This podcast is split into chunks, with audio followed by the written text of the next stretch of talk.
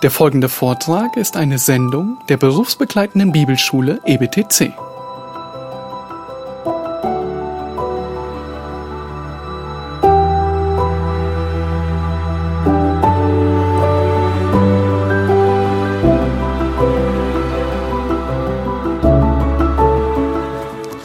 Ja, wir äh, blieben gestern stehen bei der wichtigen Tatsache, dass äh, der Sohn Gottes selbst, unser Herr Jesus, dass er alle historischen, dass er die historischen Berichte, natürlich nicht alle, hat ja nicht alle erwähnt, aber wichtige, entscheidende historische Berichte aus dem Alten Testament bestätigt hat. Auch solche Berichte, über die der äh, unsere heutigen Zeitgenossen lächeln. Erschaffung von Mann und Frau, Jona im Bauch des Fisches und auch er hat Propheten als Propheten bestätigt, den Propheten Daniel, von dem die Bibelkritik sagt, er habe sein Buch nachträglich geschrieben, nachdem schon alles geschehen sei. Und dann habe er das als, äh, oder der Verfasser ist ja irgendeiner, man wisse nicht wer, und er habe das dann äh, als äh, Weissagung ausgegeben, also eine fromme Fälschung. Nein, der Herr selbst, der Sohn Gottes, hat den Propheten Daniel bestätigt. Und an dem uns auch gelehrt und gezeigt, wir müssen alles zum Nennwert nehmen, was das Wort Gottes sagt, auch Weissagungen, äh, historische Einzelheiten und Tatsachen. Und er macht das an diesem einen Beispiel deutlich, wenn er davon lest, lest und dann achtet darauf, und das steht in Daniel 9 und in Daniel 12, dass ein Tag kommt, an dem ein Gräuelbild aufgestellt werden wird an heiliger Stätte. Und ihr müsst darauf achten, denn dann gilt es, um euer Leben zu fliehen. Das wird so dann sein dass die äh, Juden und der gläubige Überrest der Juden in der Drangsal sei. Wenn das passiert, dann müssen sie wirklich sich sofort aufmachen und fliehen. Offenbarung 12 beschreibt die Flucht der Frau.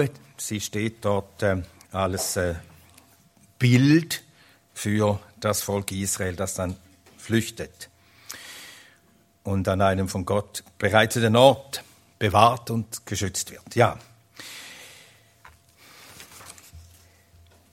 Die äh, Zuverlässigkeit der historischen Berichte werden selbstverständlich auch von den Aposteln bestätigt. Wir gehen jetzt nicht alle durch.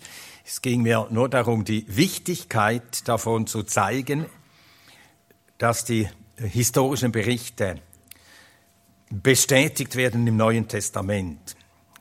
Paulus spricht von der Berufung und vom Leben Abrahams. Nun, wir denken, ja, was ist denn da so Besonderes daran? Wird denn das auch in Frage gestellt? Ja, tatsächlich. Es ist so, dass die Bibelkritik die ganze die, äh, das Leben, die Lebensbeschreibungen der Erzväter halten die alle für ein rein gedankliches Konstrukt.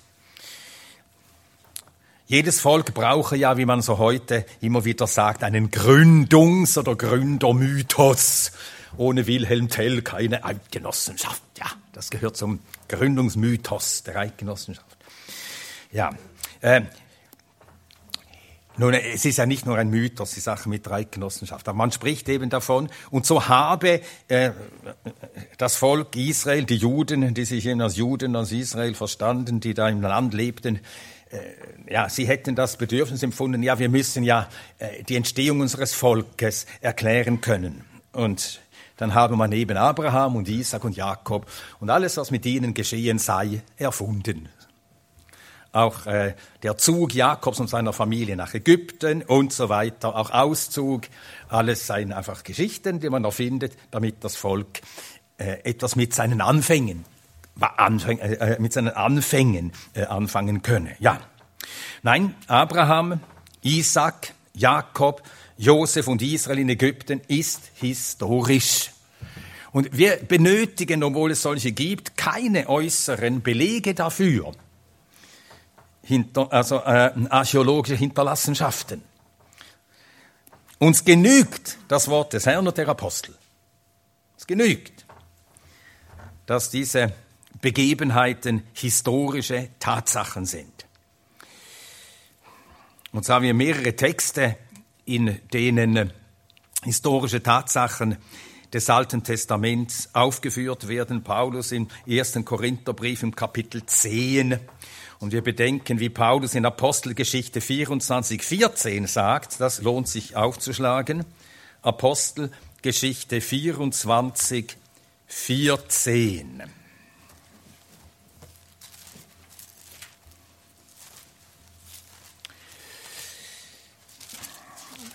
Da steht Apostelgeschichte 24, 14. Paulus bekennt vor dem römischen Statthalter. Apostelgeschichte 24, 14. Aber dies bekenne ich, dass ich nach dem Weg, den sie eine Sekte nennen, so dem Gott meiner Väter diene, indem ich allem glaube, was im Gesetz und in den Propheten geschrieben steht. Und wenn er sagt Gesetz, dann meint er die fünf Mosebücher. Ich glaube allem. Von 1. Mose 1 bis 5. Mose 34 die letzten Verse. Allem. Ich glaube allem, was im Gesetz und in den Propheten geschrieben steht.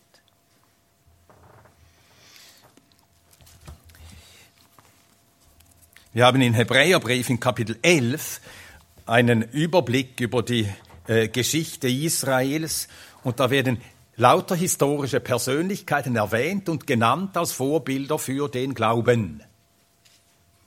Angefangen mit Abel und dann Noah und Abraham und Jakob, Isaac und Jakob, Mose, verschiedene Richter, Rahab, Zerstörung Jerichos, ihre Rettung und so weiter. Nun, mit der Meinung, die historische Zuverlässigkeit sei nicht wichtig. Das wird ja immer wieder gesagt. Wichtig ist doch nicht, ob das wirklich passiert sei. Wichtig ist doch die Botschaft, die die Bibel enthält. Die Botschaft, auf die kommt es doch an, auf die Moral der Bibel. Erstens widerspricht man damit Christus und den Aposteln, wenn man sagt, ja, ob das historisch sei oder nicht, wissen wir nicht. Wir wissen es. Es sei denn, wir wollen Christus und den Aposteln widersprechen. Nun, die Heilsbotschaft allein sei das wirklich Entscheidende. Aber die Heilsbotschaft ist ja Geschichte. Die Heilsbotschaft ist nichts anderes als ein Bericht davon, was und wie Gott gewirkt hat in dieser Welt, in der Geschichte, in Zeit und Raum. Das Evangelium ist Geschichte. Das sind nicht schöne Ideen, die wir den Menschen sagen, damit es ihnen ein wenig warm ums Herz wird, sondern wir berichten davon, der ewige Gottessohn wurde Mensch. Und das ist datiert, wann er Mensch wurde. Es wird datiert, und zwar so datiert, wie man in der antiken Geschichtsschreibung immer datiert hat, immer nach Regierungszeiten von Herrschenden. Die Geburt Jesu wird vom Historiker Lukas exakt datiert. Es wird gesagt, wer dann in Rom herrschte. Und dann kann man sagen, ja, das ist eine etwas grobe Zeitangabe. Dann gibt er eine genauere Zeitangabe. In Lukas Kapitel 2. Lukas 2, Vers 1, es geschah in jenen Tagen. Es geschah. Es geschah. So schreibt man, wenn man von historischen Fakten spricht. Es geschah in jenen Tagen, dass eine Verordnung vom Kaiser Augustus ausging, den ganzen Erdkreis einzuschreiben. Ja, wie lange regiert der äh, äh, Augustus? Lange, ja, wann denn? Und dann wird das präzisiert. Die Einschreibung selbst geschah als erst, als Kyrenius Statthalter von äh, Syrien war. Und Statthalter waren jeweils nur wenige Jahre. Also es wird ziemlich eng eingegrenzt. Auf alle Fälle datiert, so wie eben Historiker datieren wurde er geboren.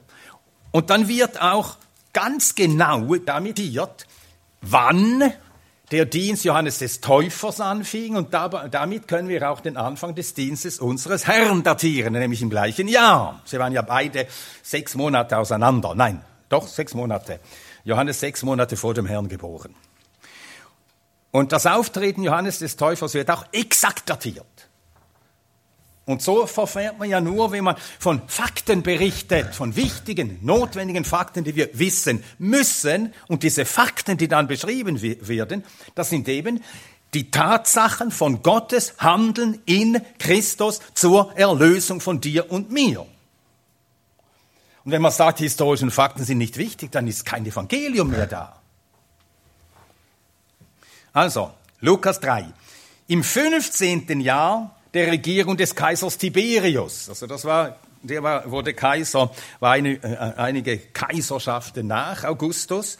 Im 15. Jahr, jetzt wird das Jahr genau angegeben und jetzt wird noch weiter eingegrenzt, dass man sich von, von mehr, an mehreren Punkten äh, chronologisch orientieren kann. Alles Pontius Pilatus Statthalter war von Judäa und Herodes Fürfürst von Galiläa sein Bruder Philippus Vierfürst von Iturea und der Landschaft Trachonitis und Lysanias Vierfürst von Abilene. Und dann wird auch noch nach jüdischer Weise datiert, also nicht nur nach äh, äh römischer Weise unter römischer Verwaltung, wer wann wo Statthalter war, unter dem hohen Priestertum von Annas und Kaiaphas. Da erging das Wort des Herrn an Johannes. Und das wird deshalb so exakt datiert, weil das nach 400 Jahren ein großes Ereignis war. 400 Jahre lang hatte Gott geschwiegen. 400 Jahre Schweigen seitens Gottes. Nach Malachi stand kein Prophet mehr in Israel auf. Und jetzt sendet Gott einen Propheten und an ihn ergeht das Wort des Herrn. Und das ist äh, Johannes der Täufer der Wegbereiter des Herrn, ein Prophet. Der Herr nennt ihn einen Propheten in Matthäus 11. Und dann wird beschrieben, wie Johannes seinen Dienst anfängt und wieder herkommt und sich von ihm taufen lässt. Also genau datiert. Und dann wird auch sein Leiden und Sterben genau datiert. Wir lesen das Lukas-Evangelium und wir haben immer wieder äh, Angaben, wir lesen das Johannesevangelium, haben immer wieder Angaben zum zeitlichen Ablauf des Dienstes des Herrn. Bei Johannes werden sie datiert an den Passafesten. Der ganze Dienst des Herrn wird datiert an den wiederkehrenden, von Jahr zu Jahr wiederkehrenden Passafesten. Johannes 2, Passa, Johannes 12, Passa. Und dazwischen, zwischen den Passafesten und auch äh, an anderen Festen, am Laubhüttenfest, wird äh, ein Werk des Herrn datiert, Johannes 7. Und so datieren auch äh, äh, Johannes, die anderen Evangelisten, den Dienst des Herrn. Und sein Tod, sein Leiden und Sterben, das ist ja unsere Rettung. Das ist ein historisches Geschehen. Und wenn wir nicht diese historischen Berichte annehmen, Jesus geboren von einer Jungfrau, ein historisches Geschehen. Jesus hat gelitten und ist gestorben, als Pontius Pilatus Statthalter war von Rom, eingesetzt, Statthalter und in Jerusalem seinen Amtssitz hatte, da wurde er hingerichtet.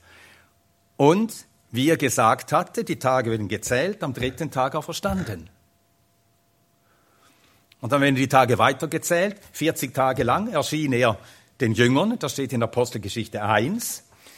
Und nachher wird wieder gezählt. Am 50. Tag wurde der Heilige Geist ausgegossen. Alles historische Fakten. Und das ist das Heil, dieses Handeln Gottes in unserer Geschichte. Und das Überwältigende ist, worüber wir immer wieder den ewigen, jenseitigen, unsichtbaren Gott anbeten, ist, dass er in seinem Sohn nicht nur Geschichte gemacht hat, sondern selber in die Geschichte eingetreten ist. Er ist in die Geschichte der Menschen eingetreten, durch Geburt, durch Leben, durch Leiden, durch Sterben. Und damit hat er unser Heil gewirkt. Und wir merken, wie töricht es ist zu sagen, ja, die historischen äh, Fakten, die kommt es nicht an. Das ist ja die Heilsbotschaft, diese historischen Tatsachen. Also müssen wir das für uns selber festhalten und auch verteidigen und uns nicht irre machen lassen und sagen, ja, ja, die Hauptsache ist die schöne Botschaft, das schöne Evangelium. Ob das wirklich passiert, sei, sei nicht wichtig.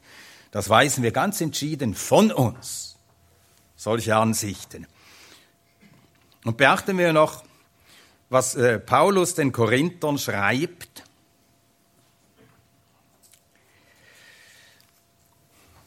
1. Korinther 15, 1 bis 4. 1. Korinther 15, 1 bis 4.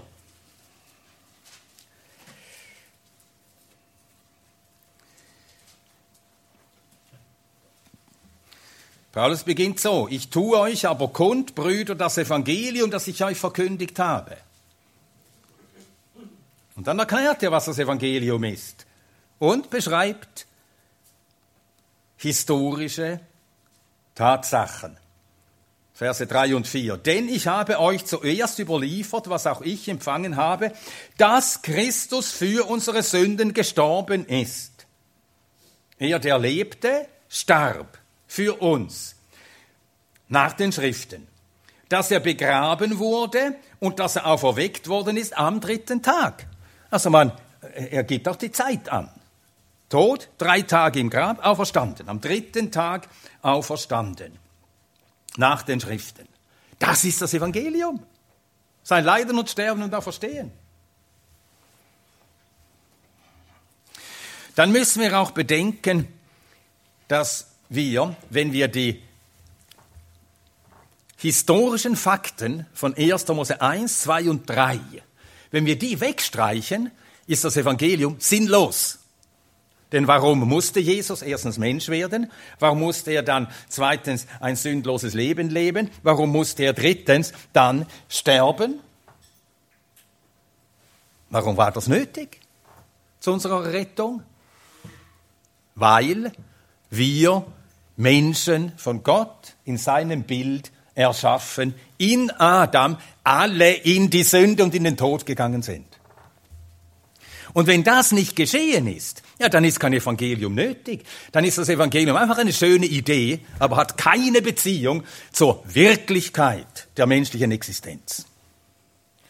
Und so müssen wir auch 1. Mose 1 und 2 im Wortsinn nehmen als historische Berichte. Auch Kapitel 3 der Sündenfall. Das seien zwei Menschen mit Namen versehen in dieser Welt. Adam, seine Frau Eva, und sie haben gesündigt und sind dem Tod verfallen. Und das erklärt, warum der ewige Gottessohn Mensch werden musste, um als Mensch in dieser Welt ein vollkommenes Leben zu leben und dann als der vollkommene Mensch, der Sündlose, stellvertretend für dich und für mich das Gericht, das gerechte Gericht über die Sünde zu tragen, zu sühnen und um uns, um uns so zu erlösen.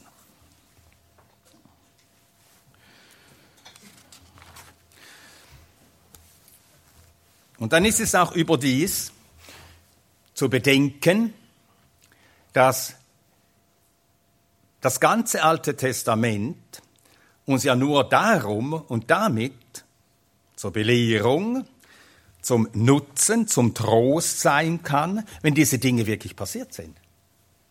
Zwei Stellen dazu. 1. Korinther Kapitel 10.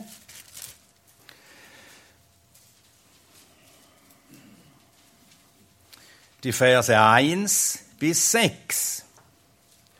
1. Korinther 10, Verse 1 bis 6.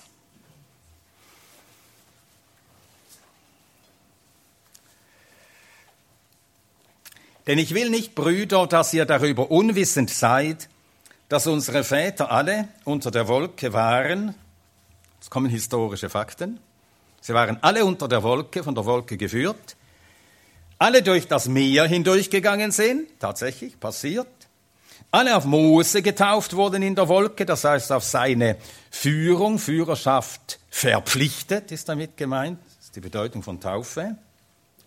Auf Mose getauft wurden in der Wolke und im Meer. Und alle dieselbe geistliche Speise aßen, alle denselben geistlichen Trank tranken, denn sie tranken aus einem geistlichen Felsen, der sie begleitete. Der Fels aber war der Christus. Aber an den meisten von ihnen hatte Gott kein Wohlgefallen, das wird beschrieben in den Mosebüchern. Und was deshalb mit ihnen geschah? Sie sind in der Wüste niedergestreckt worden. Und dann der Vers 6. Diese Dinge sind das Vorbilder für uns geschehen. Und wären sie nicht geschehen, wo ist da das Vorbild? Dann wäre es einfach leere Moral. Da konstruiert man Geschichten, eine Fabel und sagt dann am Schluss Fabula docet. Die Fabel lehrt uns. Ja, aus Fabeln kann man auch einiges lernen. Natürlich kann man eines lernen aus Fabeln, einfach eine Moral. Aber die Kraft der Ermahnung, die Paulus hier gibt, diese Dinge sind als Vorbilder für uns geschehen. Die liegt darin, dass es Menschen waren, aus Fleisch und Blut wie du und ich, Menschen auch mit hohen Vorrechten, ausgestattet, von Gott berufen, von Gott gelehrt, von Gott selbst geführt, so wie Israel es erfahren hatte. Und diese Dinge sind als Vorbilder für uns geschehen, damit wir nicht, so wie sie, nach bösen Dingen gelüsten. Und ist das alles nicht historisch? Ja, dann ist das kraftlos. Ja, schöne Gedanken, wunderbar. Ich sage auch mal was Schönes. Zur allseitigen Beglückung. Und dann die zweite Stelle, Römer 15.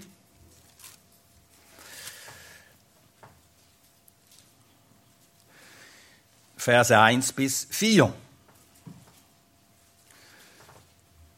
Römer 15, Vers 1 bis 4, Paulus spricht von einer sehr praktischen Sache, die das Zusammenleben der Gläubigen in der Gemeinde berührt. Und etwas, äh, woran alle Gemeinden und alle als Gläubigen, Gläubige schon gelitten haben und immer wieder leiden. Dass wir es oft nicht leicht haben miteinander in der Gemeinschaft der Heiligen. Wir aber die Starken sind schuldig, die Schwachheiten der Schwachen zu tragen. Und nicht uns selbst zu gefallen. Jeder von uns gefalle dem Nächsten, zum Guten, zur Erbauung. Und dann gibt er ein Vorbild. Denn auch Christus hat nicht, nicht sich selbst gefallen.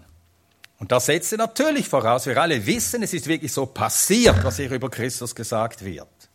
Denn auch Christus hat nicht sich selbst gefallen, sondern wie geschrieben steht, die Schmähungen derer, die dich schmähen, sind auf mich gefallen. Also Gott hat allen Hass, die der Mensch, der natürliche Mensch auf Gott hat, hat er auf sich genommen. Und dieser ganze Hass des Menschen auf Gott, auf den lebendigen, wahren, heiligen Gott, auf die Wahrheit, ist auf ihn gekommen. Das hat er alles auf sich genommen. Und dann Vers 4. Denn alles, was zuvor geschrieben worden ist, er hat ja eben Altes Testament zitiert, den Psalm 69, alles, was zuvor geschrieben worden ist, ist zu unserer Belehrung geschrieben. Alles. Auch alle historischen Fakten, alles historische Ergehen von Einzelgestalten ist zu unserer Belehrung geschrieben, damit wir durch das Ausharren und durch die Ermunterung der Schriften Hoffnung haben. Ja, der ganze Trost, die Ermunterung der Schriften liegt ja darin, dass wir es mit Menschen aus Fleisch und Blut zu tun haben, die in dieser Welt lebten und solches, das sie erlitten, sind auch Dinge, die wir erleiden. Und dann sehen wir, wie Gott sie führte, sie stärkte, sie ans Ziel brachte, bei all diesen Nöten. Und das ermuntert uns. Und noch ein letztes Beispiel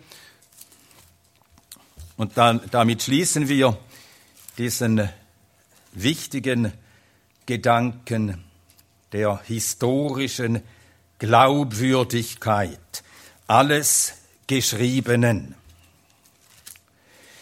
Jakobus 5. Vers 11. Jakobus 5, Vers 11.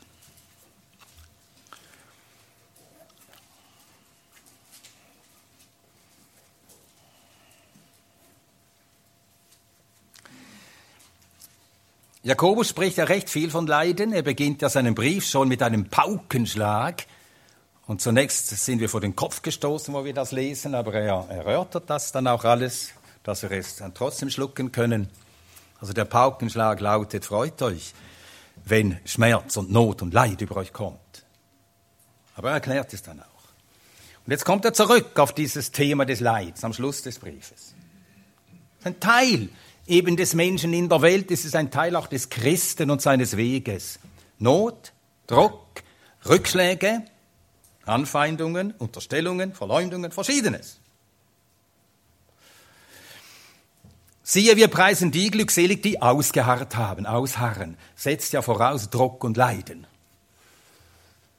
Man muss nicht ausharren, wenn man Hunger gehabt hat, dann sitzt man an einem reich gedeckten Tisch, muss man nicht ausharren, dann sitzt man da und genießt, mm, wunderbar.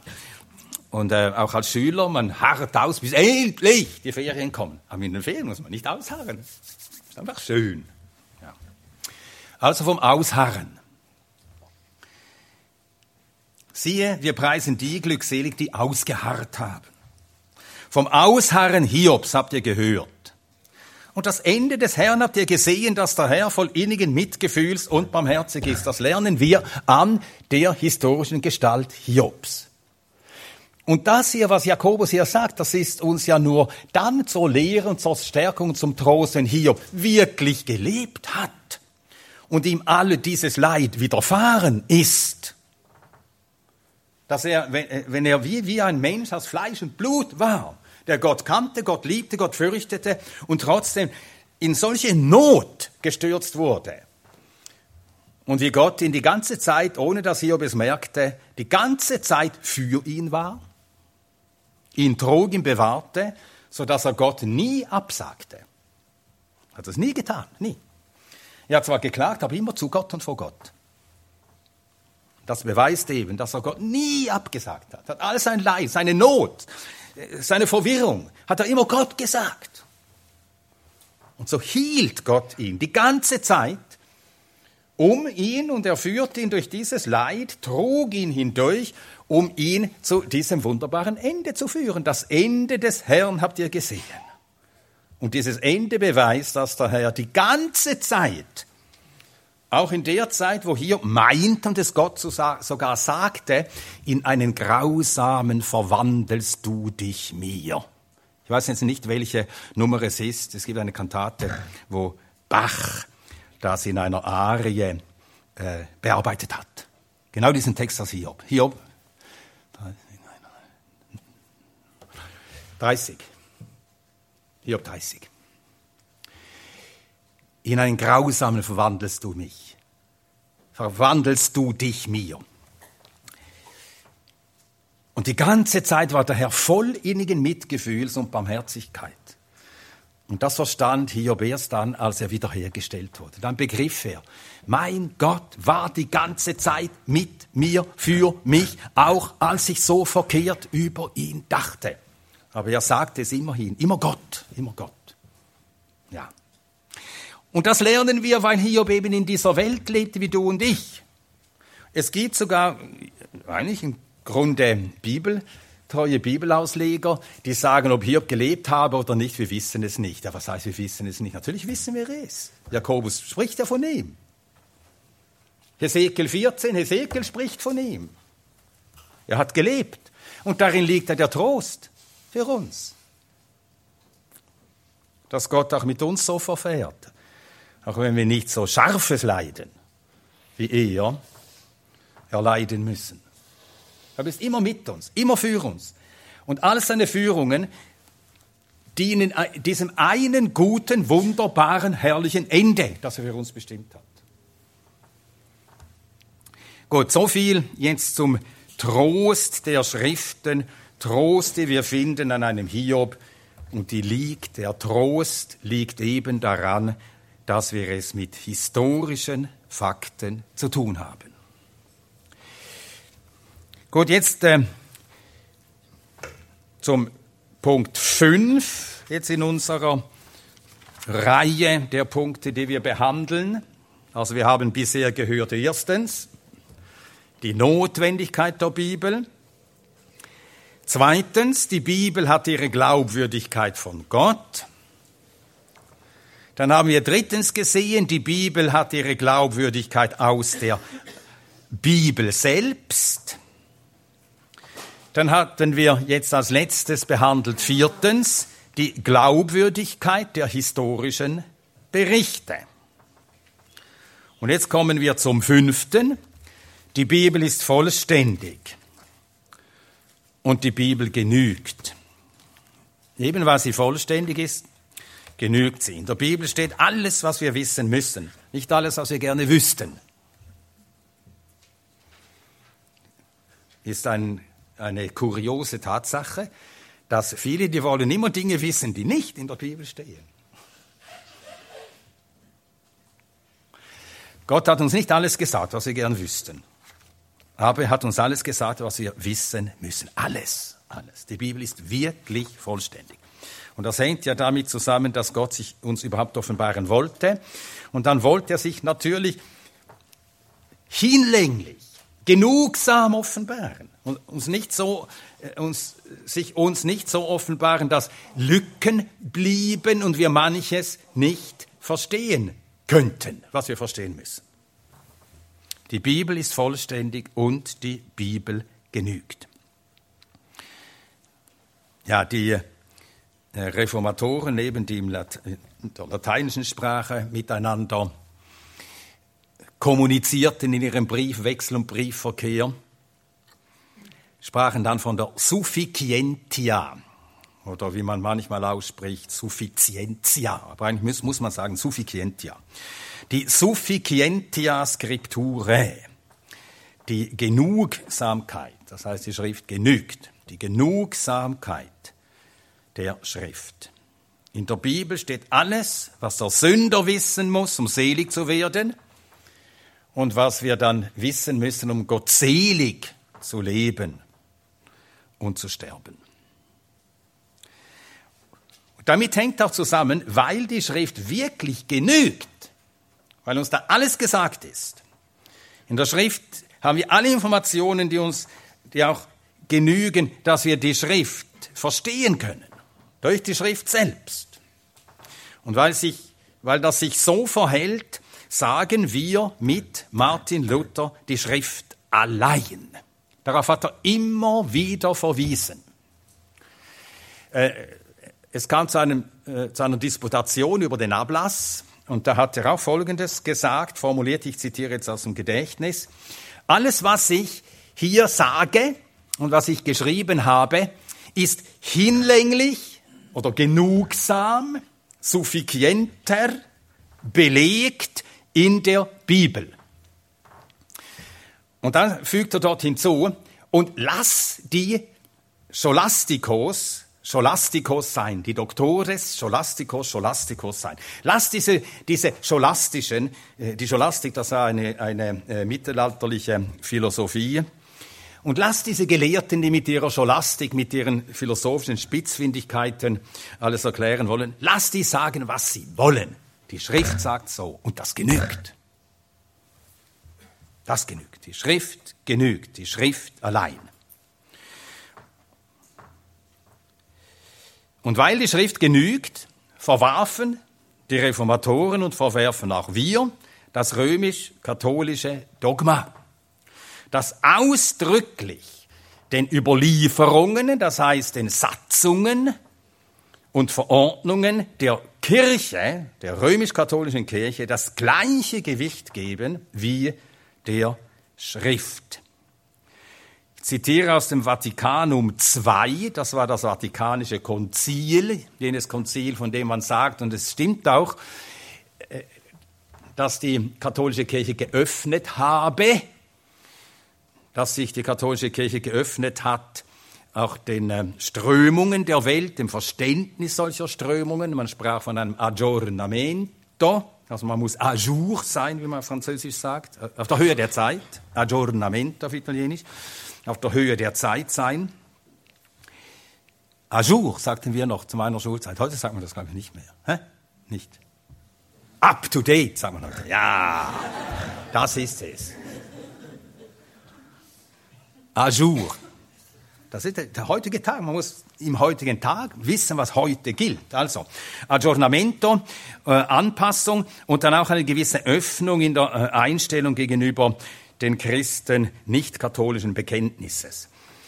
Aber sie haben immer noch das festgehalten, diese Dogmen, der, äh, welche die, der römisch-katholischen Kirche ihren Charakter geben, an denen haben sie unverändert festgehalten und sie tun es bis heute. Und zu diesen Dogmen gehört Folgendes, ich zitiere jetzt aus dem Vatikanum II. Beide, Schrift und Überlieferung, sind also Schrift und Überlieferung, beide. Beide, Schrift und Überlieferung, sind also mit gleicher Kindesgesinnung anzunehmen und zu verehren.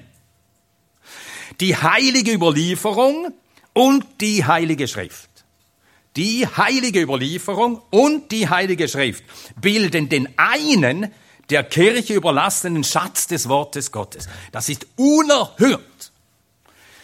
Da stellt man menschliche Überlieferung auf eine Ebene mit dem Wort Gottes.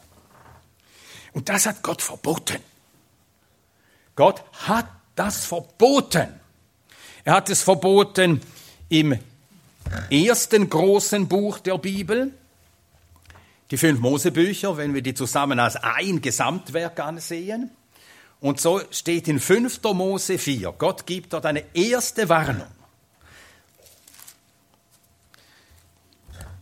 Eine erste Warnung, so etwas nicht zu tun, nie zu tun. 5. Mose 4, Vers 2. 4. Mose 5. Mose, 5. Mose 4, Vers 2. Ihr sollt nichts hinzutun zu dem Wort, das ich euch gebiete. Und sollt nichts davon wegnehmen. Das ist eine Warnung. Und Gott warnt sein Volk, wenn ihr das tut, dann wird das Folgen haben. Nun, was ist, was, worin liegt der Frevel, wenn Menschen hinzutun oder wegnehmen? Das ist beides ein Frevel. Wenn Menschen hinzutun, dann stellen sie Menschenworte auf die Ebene der Worte Gottes. Und das macht die römisch-katholische Kirche. Zugegebenermaßen. Heilige Schrift, heilige Überlieferung, zusammen sind das eine Wort Gottes. Also Menschenworte werden auf die Höhe der Worte Gottes erhoben. Was geschieht, wenn man von der Schrift wegnimmt? Dann zieht man die Worte Gottes auf die Ebene menschlicher Worte herab. Und das hat der Protestantismus in der Bibelkritik getan. Hat die Bibel behandelt wie Menschenworte und darum auch ist darüber zu Gericht gesessen, hat gesagt, ja, das kann nicht von Daniel stammen, streichen wir. Das kann auch Mose nicht geschrieben haben, stimmt auch nicht und Jungfrauengebot gibt es nicht, tilgen wir auch und so weiter. Da nimmt man von der Bibel weg und damit zieht man die Bibel herab auf die Ebene der Menschen. Beides ist ein Frevel gegen Gott. Nein, die Bibel genügt und es kommt nichts dazu. Und wir sehen, wie die Apostel ihre Lehren, wie hat, Paulus die Lehre der Rechtfertigung aus dem Glauben belegt. Er musste das ja belegen. Und er schreibt den Römerbrief an eine Gemeinde und der Inhalt des Briefes zeigt es uns. In der Gemeinde waren Juden und Heiden. Und er musste ja äh, so schreiben, dass sowohl Heiden als Juden überzeugt werden, dass die Rechtfertigung aus dem Glauben, dass es eine wahre, eine von Gott gegebene Lehre ist. Das Evangelium, wie Paulus es erklärte, ist das Evangelium Gottes. So beginnt er ja den Römerbrief. Paulus, Knecht Jesu Christi, berufener Apostel, abgesondert zum Evangelium Gottes. Und er belegt die Tatsache der Rechtfertigung durch den Glauben, dass das göttliche Wahrheit ist. Womit? Römer 3 und 4. mit dem Alten Testament. So mit der Schrift belegt er die Wahrheit des neutestamentlich uns vollgegebenen Evangeliums. Römer 3. Römer 3, Vers 21.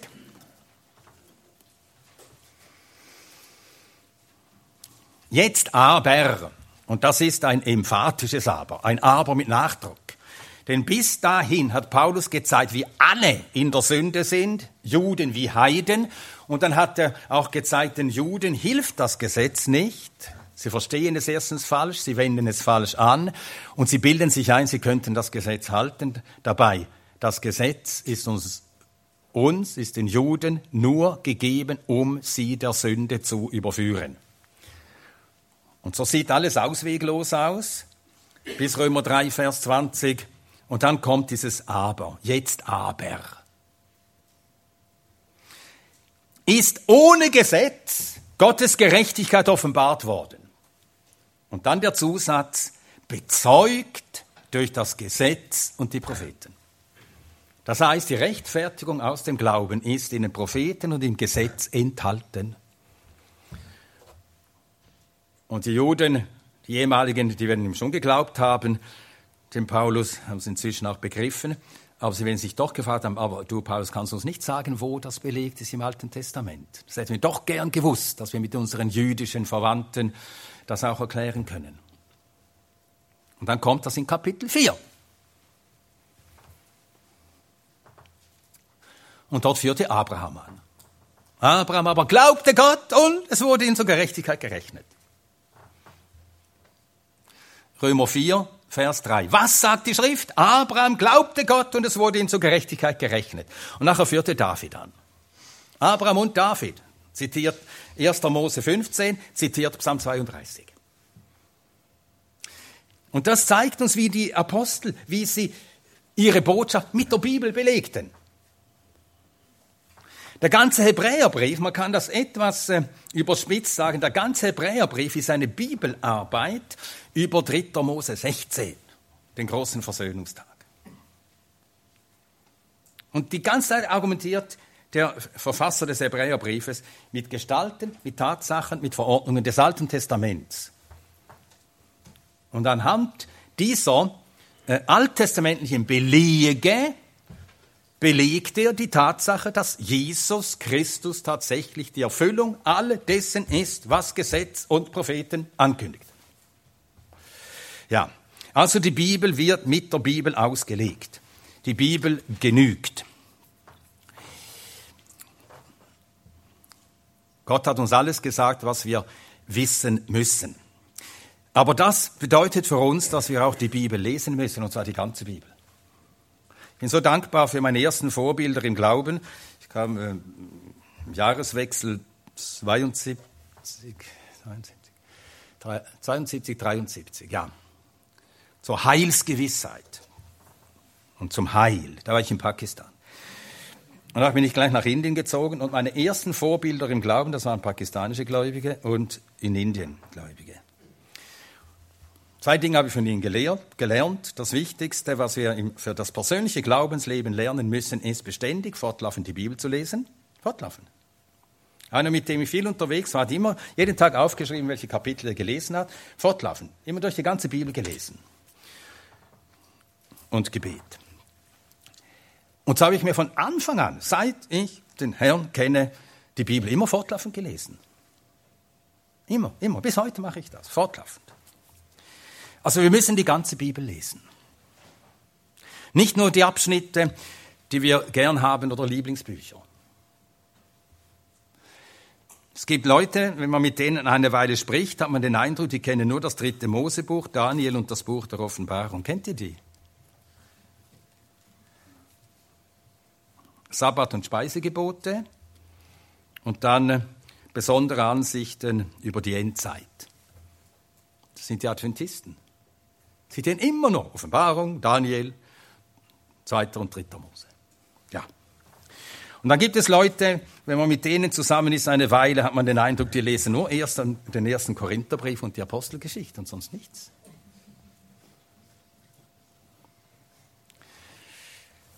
Wir haben die ganze Bibel nötig, dass wir uns nicht verrennen, dass wir nicht tunnelsichtig werden,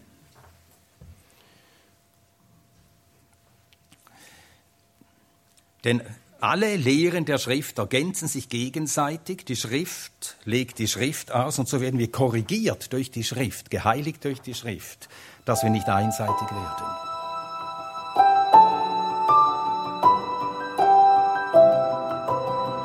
Diese Sendung war von der berufsbegleitenden Bibelschule EBTC.